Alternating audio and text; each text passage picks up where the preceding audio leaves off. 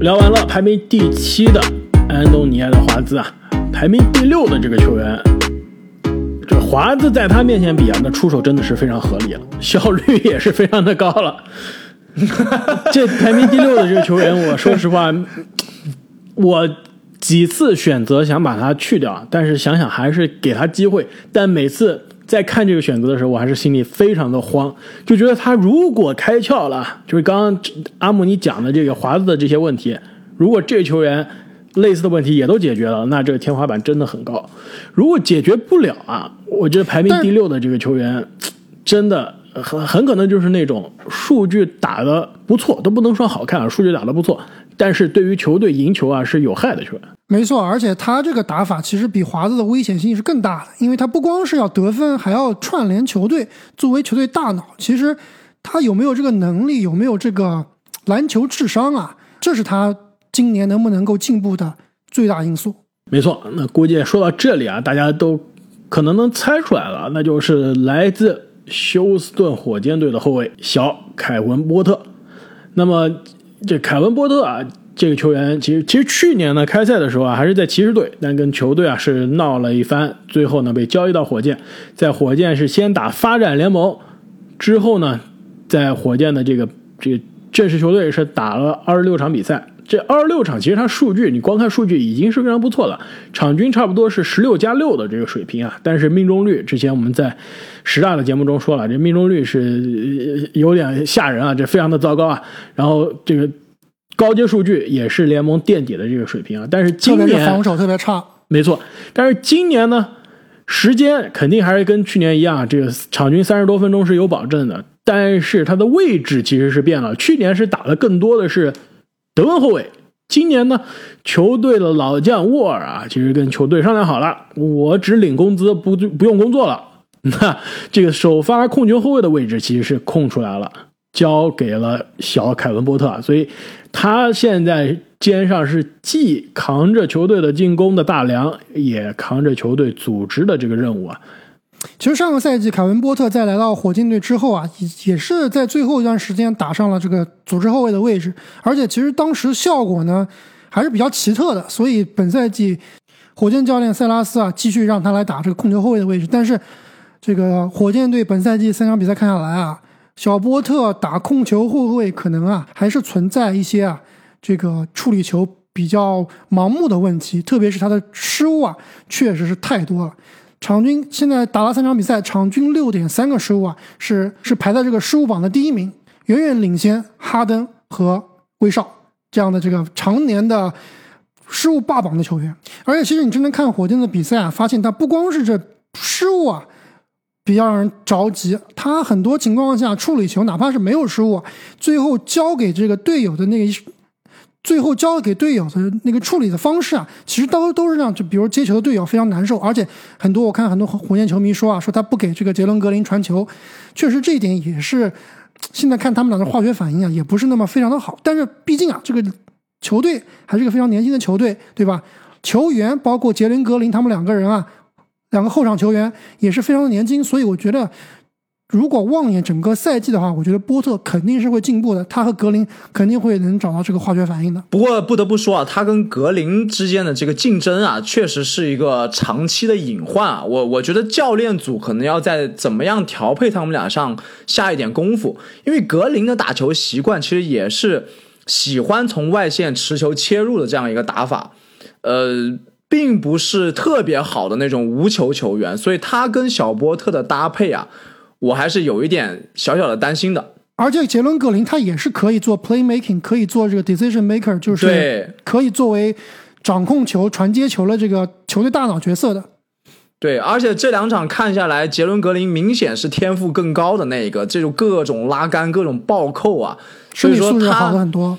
对他可能还是火箭，如果说非要选一个基石的话，他可能是更重要的那个。那对那这对小波特来说就不是这么好的一个消息了。我是觉得这个火箭啊，现在这样一个战绩还是要维持很长一段时间的。这个火箭有足够的机会、足够的时间让这些年轻人去犯错。小波特、格林其实前几场比赛就看得非常的明显，还是属于那种在场上呃很容易失误。这个出手的合理性非常的糟糕，这个投篮而且起伏非常的大，起伏非常大。说实话，我就看他们的比赛，觉得有点像在看打街球。没错，有点像那种高中生比赛，就是两个人专注度都有点问题，就打着打着就输了之后就就不知道在场上想什么了。这个很明显是非常稚嫩的这个问题啊，就是非常就经验不足。所以呢，其实这两个球员是有机会去犯错的，有机会在不断的尝试中去这个试错中去成长。虽然我把这个小波特啊放在这里啊，也是对他的这个效率啊有所怀疑啊，但是我相信，在一个好的这个体系、好的团队中啊，还是有机会让他的这个球技啊不断打磨，能对得起我们的这个期待的。那接下来这位球员呢，其实我觉得他这个球技已经是展现出了跟他年纪相比啊非常不符的这个成熟、稳重和大气，那就是现在。录音的时候，东部唯一啊唯二三连胜球队的主控夏洛特黄蜂队的拉梅罗鲍尔三球。那其实三球这个爆发赛季啊，在也是在我们这十大球员的时候就已经聊到了。我当时就说啊，非常看好西部的是森林狼，东部的就是这支黄蜂队啊，可能是。超出市场的这个预期，那现在看来，这两支年轻的球队啊，一上来都是让人非常的惊艳。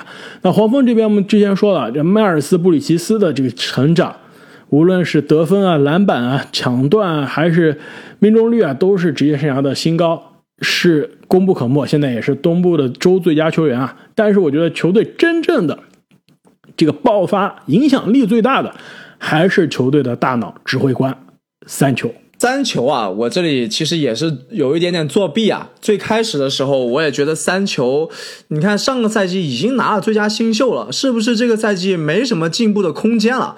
但是看了两场比赛之后啊，我是把他的排名往上调了很多，因为我当时脑海中其实闪现出来的是这个吹杨，是卢卡这样的二年级爆发的这样一个身影。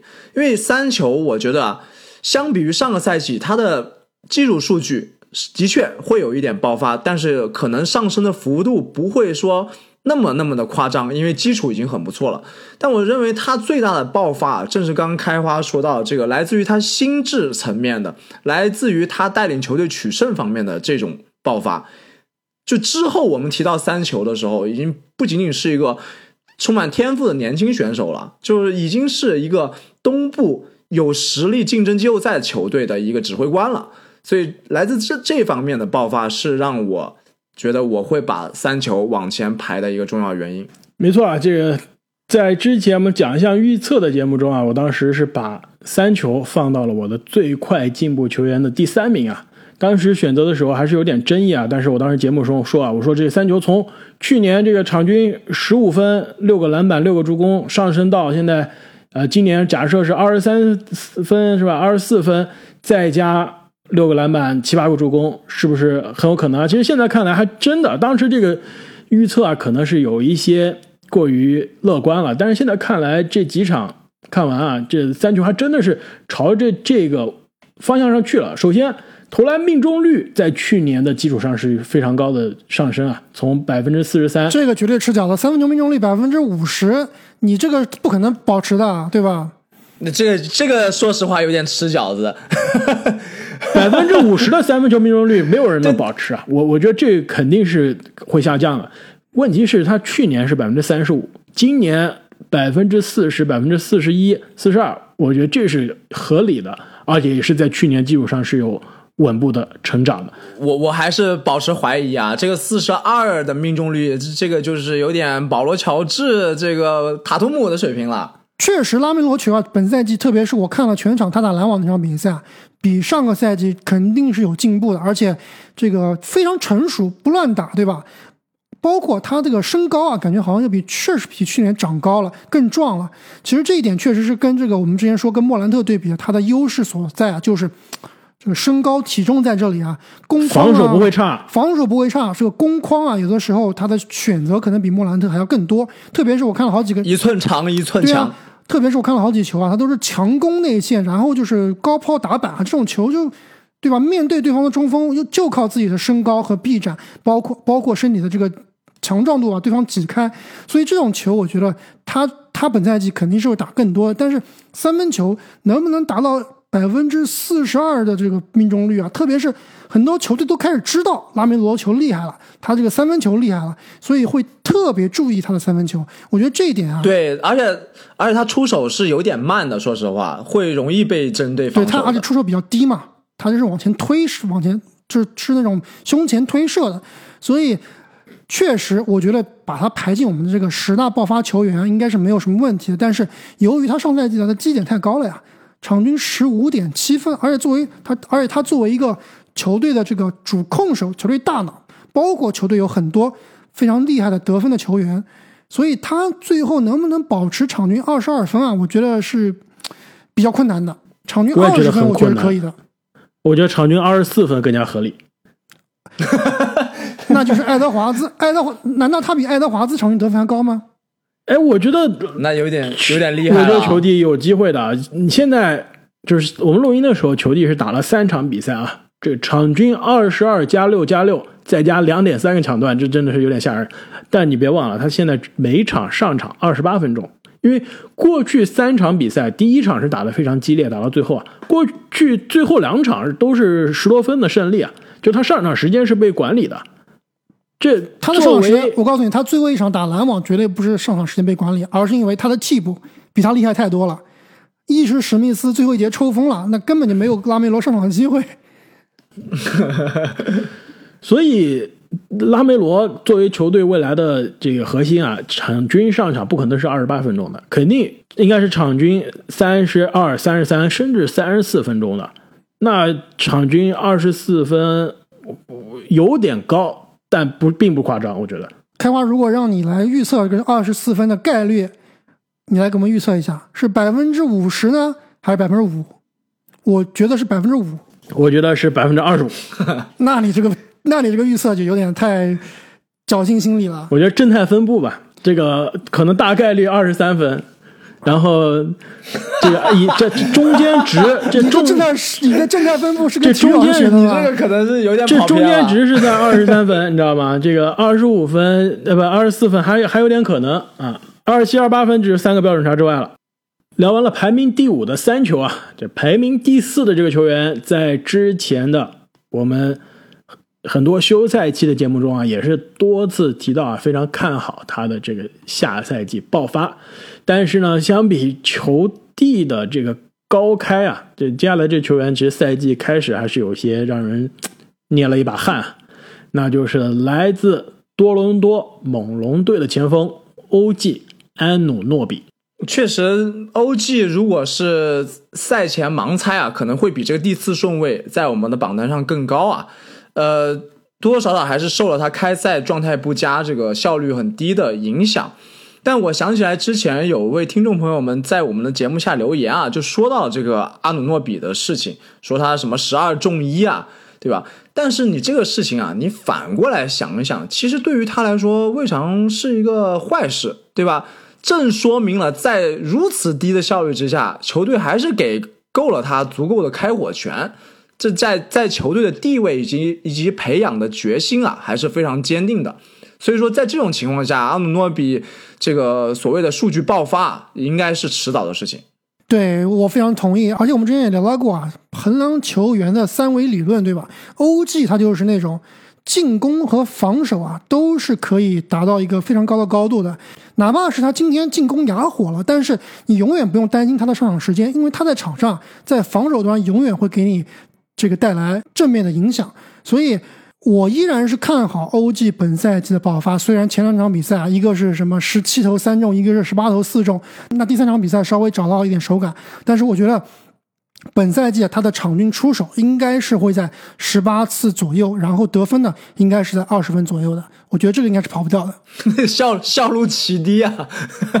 这个其实第一场看了欧记的这个超高出手，但是命中率超低的比赛之后，其实我是倒是觉得更加开心了。就是虽然命中率让人很受伤啊，但这说明他下赛季就是本赛季的这个出手权是在的。他之前在球队的战术体系中是是不存在这个机会的。对上个赛季没错，你要去看上个赛季的比赛，如果他场均能有这个出手个七八次只中一次，你就会不可能看到他会继续投投十七八次了，对吧？但是本赛季他投不进，球队依然给他投，就说明啊，这个球员就是这个球队建立基石和未来培养的对象。而且上赛季他的出手量就不在这儿，他场均只有十二次出手，在之前一年场均八次出手，就是他的出手权是很少的。而且之前在猛龙的三十天三十队有提到，当时安努诺比在球队里面啊，他的这使用率是排到球队的第九名的。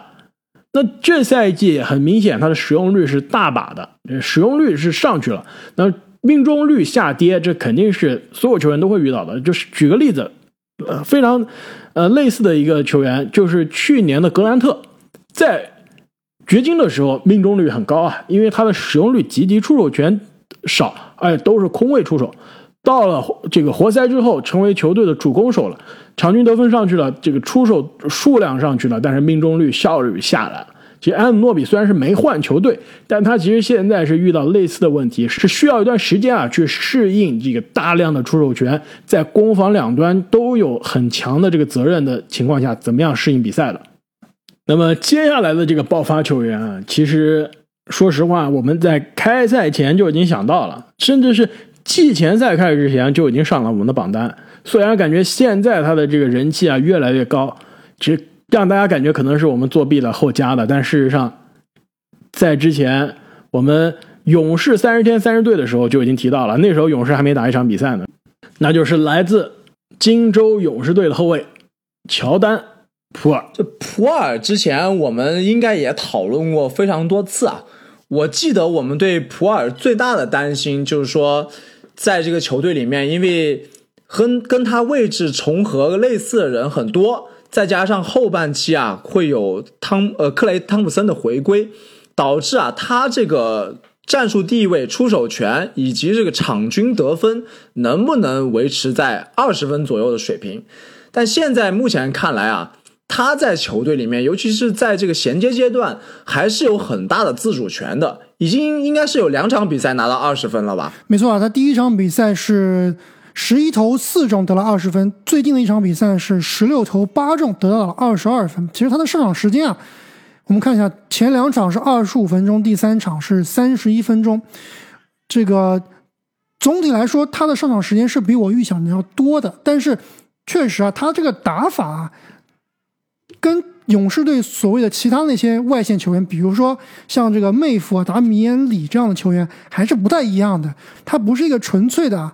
这个外线投手，他是可以自己制造这个进攻机会，甚至是可以像库里那样超远距离延射你的。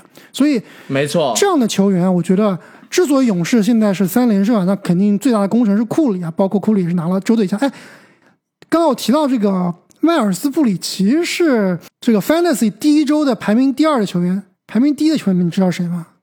库里吗？第一名就是库里，所以我觉得他们这周最佳也挺简单了，就是选谁 fantasy 打的最好，是吧？那话回说到普尔，就是除了库里的这个贡献以外啊，普尔绝对是这支球队这个，我觉得是第二号功臣，对吧？就上个赛季，我觉得有是个非常大的一个问题。大卫里第一场比赛高光以后，后两场好像又萎了，是吧？被打回原形了。但是普尔不一样，我觉得普尔他这个本赛季。啊，勇士队啊和上赛季最大的不一样就是多了这名这个可以稳定输出的一个可以自主进攻的球员。这其实是我觉得上赛季勇士不能说最大的问题吧，也是几个大问题中啊非常重要的一个。没错，而且普尔呢其实他的这个效率啊，上赛季就已经证明过了。上赛季这个常规赛的末端啊，就是从五月份开始，勇士最后是一波。八胜一负是吧？包括一个最后的这个六连胜，最近最后才是杀入到了这个外卡赛。在这最后的关键的生死的九场常规赛中，当时普尔这已经是虽然当时名气没有现在大，当时但但是呢，他当时已经是场均十八分了，而且是建立在只有场均二十三分钟的基础上。而且上个赛季呢，如果你看普尔首发的这七场比赛，场均三十三分钟，差不多是呃。二十一分，三个篮板，三个助攻，就跟现在的这个效率是差不多的。所以，其实科尔教练啊，这个勇士植物组也能看到，你给普尔足够的时间上场，他就有相应的非常高效的贡献，同时呢，是对于勇士上赛季非常灾难的这个进攻啊，是有很好的缓解的这个效果的。但是，如果你期待普尔是一个就在克雷回来之后还能是场均维持二十分以上的这个球员，这一点还是有点困难的。我觉得还是不要把我们的期待放得太高。但普尔的优秀发挥啊，其实也是变相的让克雷有更多时间、更安心的去休养啊，这个对。后半期以及包括季后赛的征程也是有好处的，没错。而且啊，就虽然这赛季初我跟这阿木关于普尔首发还是替补的这个争执啊是有不同的意见，但是其实说实话，如果克雷的恢复啊非常的理想，那在赛季的末端甚至季后赛中啊，我们应该是可以看到这普尔重新回到板凳这个位置上，然后做一个超级第六人的。这个打法其实，虽然他现在是勇士的铁定的这个首发啊，但是呢，我觉得的确他的这个风格啊，其实更加适合一个第六人的位置啊，就做库里和克雷的双替补。除了乔丹、普尔之外啊，其实本赛季还有一个球员，也也是一个这个双能卫超级六人啊，也是迎来了职业生涯的一个爆发赛季。其实，在我们的。赛季奖项预测的那期节目中啊，我们在第六人的讨论中已经聊到了他。当时其实赛季还没有开始啊，所以这个这个不算作弊了啊。这那就是来自热火队的后卫泰勒·西罗。开花，我看了一下你前一个版本啊，你是没有把西罗放进你的前十的。那这个版本你是把它将将好放在第十名啊？为什么你的对西罗看法和我跟正经这么不一样呢？对，这个应该是我们排名差距最大的。我排到第一，阿木排到第二，开花排到第十，差距非常大。首先，我讲一下为什么我在我们第一版本中没有把西罗放进前十啊？因为当时第一版本我只选了九个人，因为实在找不到第十个人是谁。我当时列了几个人嘛，我就觉得这几个人是并列的第十，我需要再看一下，再做一下研究，到底这。三四个人中，我选谁是我的真正第十？但是现在，对吧？看了赛季前几场，很明显，C 罗啊是有资格进入到我们这前十的。就为什么把它放第十而不是第一、第二呢？其实我在我的这个榜单中排名，我还相对并不是特别看重这个排名的顺序。就只要你能进前十就差不多了。另外一点呢，就是我稍微其实对于 C 罗还是不是百分之百的放心啊。如果我们是做的是赛季现在这第一周的回顾，哪几个球员让我们亮眼？那 C 罗肯定是前一前二。但问题是我们是看的是整个赛季啊，我觉得 C 罗现在的这个数据，你觉得不能维持这个表现，并不是可以这个整个赛季维持下去。为什么？现在打了两场比赛啊，热火是这个 C 罗是场均二十八点五分，八个篮板，两点五个助攻。上场时间是百，上场时间是场均三十二点五分钟。作为一个替补球员。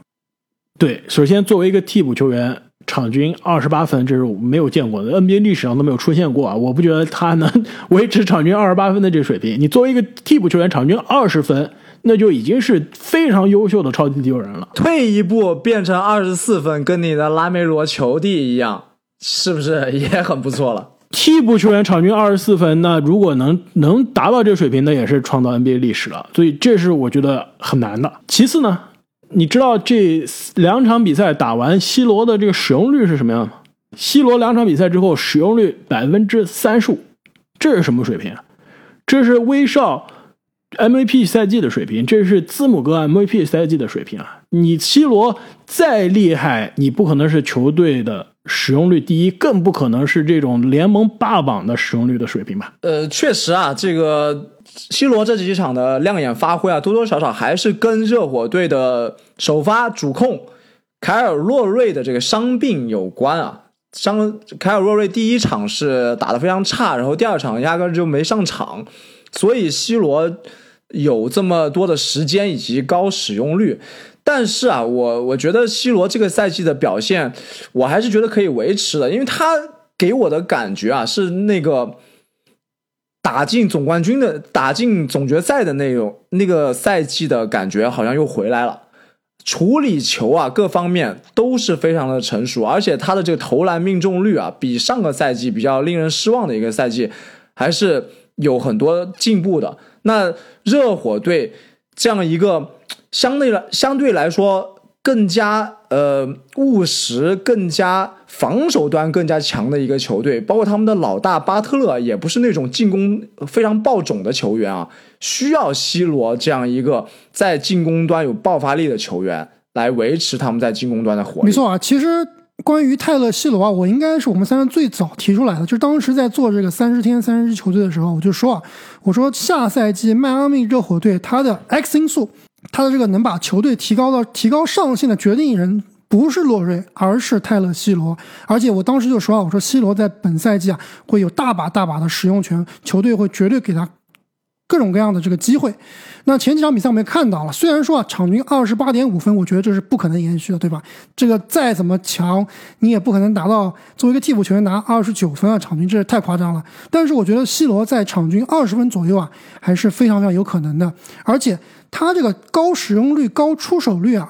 不见得会保持百分之三十五，但是我觉得他这个高使用率是不会不会减少的。就是这支球队，他是希望也是需要 C 罗啊去给球队创造进攻机会的。所以，而且我们之前也说了，他自己今年心气也是非常大，对吧？之前也说说他这个说感觉自己是跟这个莫兰特啊、胖虎啊、特雷杨啊这样是一个级别的球员，所以。他自己也是对自己充满了信心。说说实话，他说完这个，我反倒是觉得是个缺点啊，这哥们脑子有点不清醒了。但是最起码他心气很足啊，对吧？他很要强呀，是吧？他你说这种话，你还打特别垃圾的篮球，你自己心里面过得去吗？他肯定会非常认真、非常努力的去往这方向努力。所以啊，确实我同意开花，C 罗这个点是有一定的风险的。而且当时我这个分析迈阿密热火的时候，我说这个 C 罗是决定点，但是。他是不是一定就变强，对吧？一定就就能够让热热火队更上一个台阶啊？我是保，我是持有保留态度。那目前的这几场比赛看下来啊，他应该是往着这个趋势去走了。没错，其实我虽然是有一点谨慎的对于 C 罗的这个成长，但是就是他下赛季肯定是这个超级第六人的角色是没有办法被撼动的。其实我们在最佳第六人的讨论中啊，我们当时也说了，这 C 罗这球技的成长。是一方面，另一方面就是球队的这个替补阵容啊，其实现在看来，真的就靠 C 罗一个人在支撑替补的这个得分，而且开赛前两场看来，他这一点是做的非常的好。那他这个机会，他的这个成长都是放在这儿。其实唯一我就比较担心的就是前两场这让大家预期太高了，这百分之三十五的使用率，这肯定是不会维持的，就不可能。维持，而且在球队几乎是有另外三个全明星级别的球员的基础上，他是不可能有一个替补是能有百分之三十五的使用率的。另外，他前两场场均二十三次出手，联盟排名第二，跟杜兰特、库里，呃，差不多是一个水平。那这也不可能是维持的。你作为一个替补球员上来，不可能是联盟排名第二的出手数量。所以呢，下赛季就是本赛季接下来我们后面看到的什么样 C 罗啊，我觉得场均。十七八分到二十分，一个联盟非常优秀的，甚至最终的最佳第六人啊，这我觉得就已经是他职业生涯非常大的进步了。其实上个赛季，C 罗在之前的一个赛季基础上是有非常明显的，呃，不能说退步啊，就是说他的技术统计数据还是有所上升啊，但是他这个成长轨迹确实没有是没有到达我们的期望，对吧？他这个线性走的是不是线性的？斜率有点缓，对，所以在去年的这基础上，有一个跳跃式的增长啊，这一点我还是有信心的。这只不过不可能是一下子就跳到这种 场均二十七八分的这种水平，这再等几年还有机会。最后，我们就要揭晓啊，灌篮高手二一二二赛季十大爆发球员的第一名。那这个球员呢，其实已经是职业生涯第二次上榜了，而且他。跟这小杰伦·杰克逊第二次上榜不一样，跟亚历山大第二次上榜不一样啊，他们俩都是职业生涯第一次上榜，哎，已经有非常高的这个跳跃式的爆发了，然后第二次上榜再冲一次爆发，这个这位球员第一名的这球员去年上榜了，我来看一下他去年第几名啊？去年是排名第，去年排名第四，但是最终呢是爆发失败，就跟刚刚阿木说的这个。C 罗是有点像是吧？就是呃，你看技术数据吧，其实还是有一些成长的。从这个十八加七到十九加七，上海有没成长。呃，对，用放大用放大镜，估计要用显微镜了。用显微镜看还是能看到一点点增长的，但很明显是跟大家的预期是差了一大截。呃，今年是不是有机会卷土重来呢？那就是来自灰熊队的当家控球后卫贾莫兰特。其其实我觉得莫兰特这个赛季的表现啊。很有可能就是跟他打湖人那场比赛一样，就是那场比赛很有可能就是他整个赛季表现的一个缩影，就打球会非常非常的爆炸，然后这个数据呃场面非常华丽，数据也非常好看，但是啊，可能这支球队还是比较年轻，在关键的时候啊，就像他那个三罚两中一样。这个可能啊，还是少了最后这么一锤定音的这个感觉。但是啊，莫兰特给我们看到的这个他的这个身体素质，他这种拉杆暴扣，确实这个绝对是一个巨星的雏形。就假以时日啊，这莫兰特真的这个上线让我非常的期待。就虽然莫兰特啊，过去这三场比赛真的是数据非常的爆炸。也是球队的战绩，可以说也说可以说是非常的不错啊，就比大家预想中可能还要稍微好一些。呃，比我的预想跟我的预想差不多，比你们的预想好一点。但是呢，就不得不说，这个莫兰特上我们这十大爆发啊，这已经是在赛季前就已经定下来了。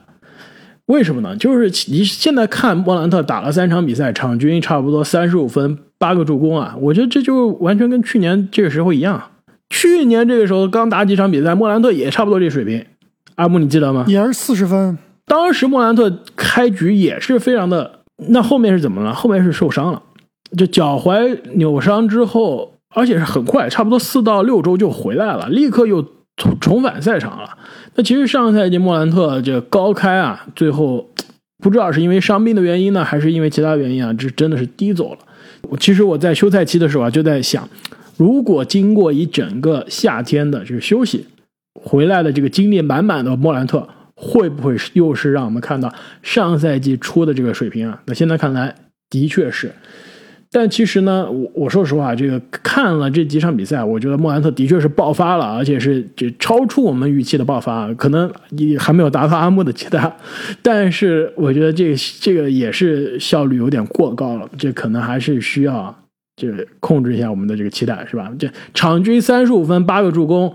百分之将近百分之六十的命中率，这个百分之四十四的三分球命中率，我觉得这些都是没有办法维持下去的。哎，但但是我看莫兰特的比赛，我有个感觉啊，就是说我们之前一直说，呃，莫兰特他的球技在进攻端可能有一些短板，比如说我说到的三分球啊，阿木之前说到了这个急停跳投啊，这确实。他的技能点没有那么全面，而是说这个突破的这个技能点是点满了的这种。但是我感觉啊，他这个突破真的是非常厉害啊！就是他光靠这一招，你就很难去防他。你明知道他不太会急停跳投，但就是很难防住他。他给我这样的感觉。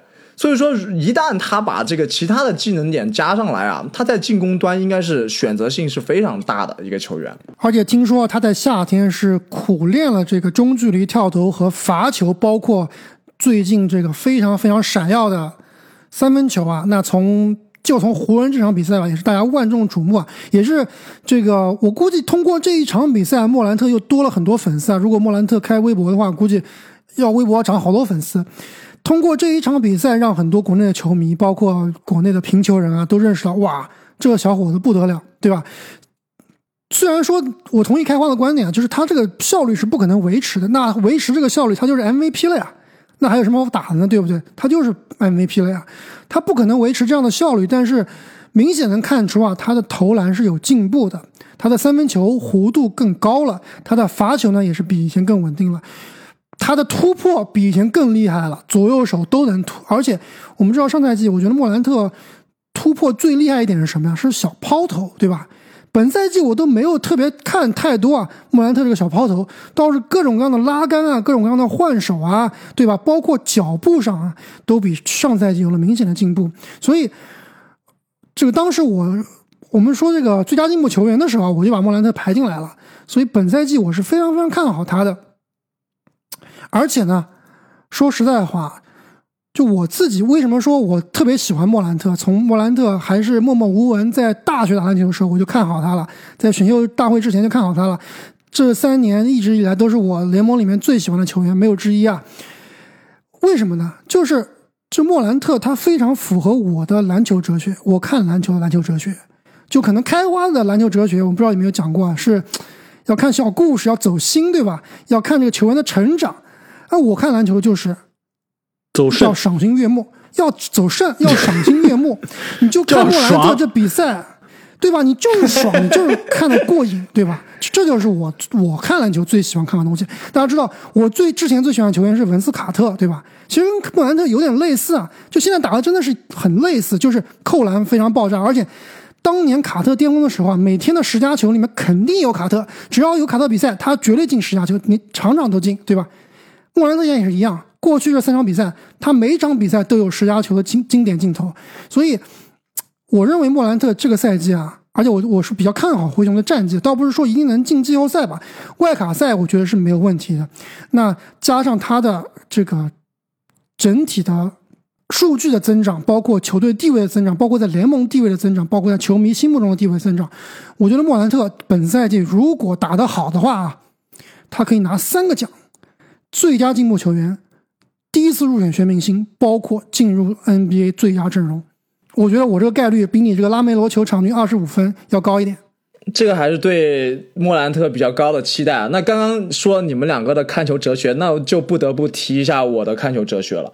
我喜欢的球员都是跟我打球非常像的，布克奈特，比如说卡明斯基。fake news 这个辟谣了很多次了，比如说麦迪，比如说库里，对吧？这麦迪跟库里打就不一样，你怎么跟他们俩一样？他是麦迪加库里的合体啊！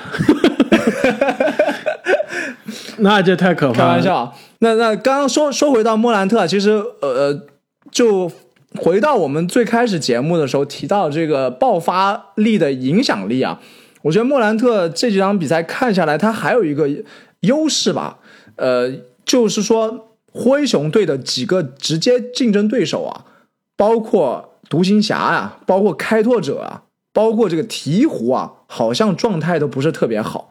就最后的战绩竞争啊，灰熊可能会更占优势。那这个莫兰特爆发的意义啊，可能就更加重要了。我倒是对于灰熊的战绩啊，没有那么大的信心啊。其实，在赛季开始之前，我当时呃在节目里面，包括在西米团的文章中呢，就提到啊，这个灰熊在我看来应该是跟。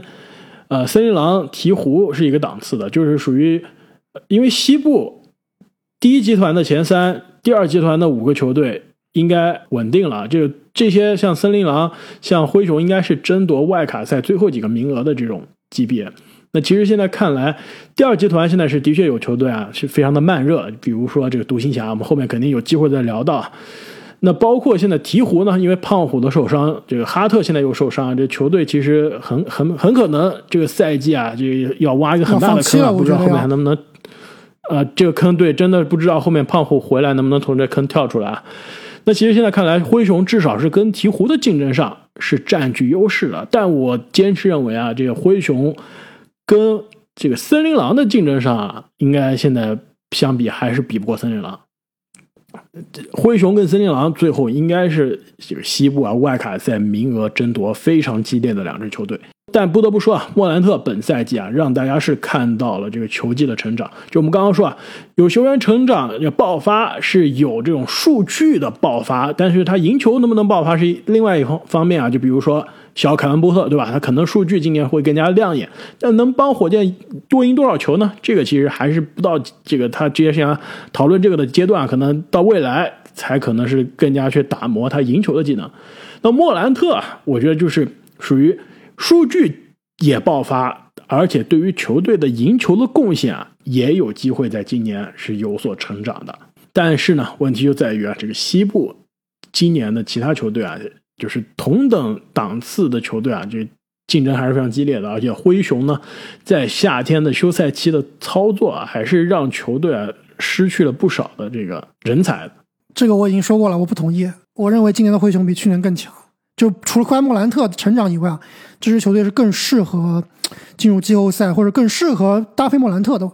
所以啊，阿木，你刚刚给莫兰特啊加上的这些几个奖项啊，最快进步球员是有实力去争夺的。我们之前在奖项预测的节目中也聊到了，第一次全明星凭借他的这个数据人气，凭借他的人气，应该也是大概率没有问题啊。这保持健康的情况下，这个最佳阵容啊，我可能就要打个问号了。如果球队的战绩不行啊，其实现在过去几年的这个最佳阵容的投票都有这种空刷数据、战绩不行的遗珠啊。其实球队如果战绩不行，还是很难最终进入到最佳阵容的这个奖项的讨论啊。那么节目的最后啊，我们来再回顾一下今年选出的观篮高手心目中的十大爆发球员。第一名莫兰特，第二名泰勒·西罗，第三名乔丹·普尔，第四名 OG 阿努诺比，第五名拉梅罗·鲍尔，第六名小凯文·波特，第七名安东尼·爱德华兹，第八名斯图尔特，第九名小杰伦·杰克逊，第十名亚历山大·沃克。那么各位听众朋友们，你们心中又有哪些宝藏男孩啊？可以成为本赛季的爆发球员，也是非常欢迎大家在留言区中啊跟我们讨论。而且呢，这个本赛季啊打到现在，有哪些球员的亮眼表现啊，让你觉得非常的惊艳？而且我们没有提到的话呢，也是欢迎大家告诉我们。那么再次感谢所有朋友们对我们节目的支持，我们下期再见。再见。再见。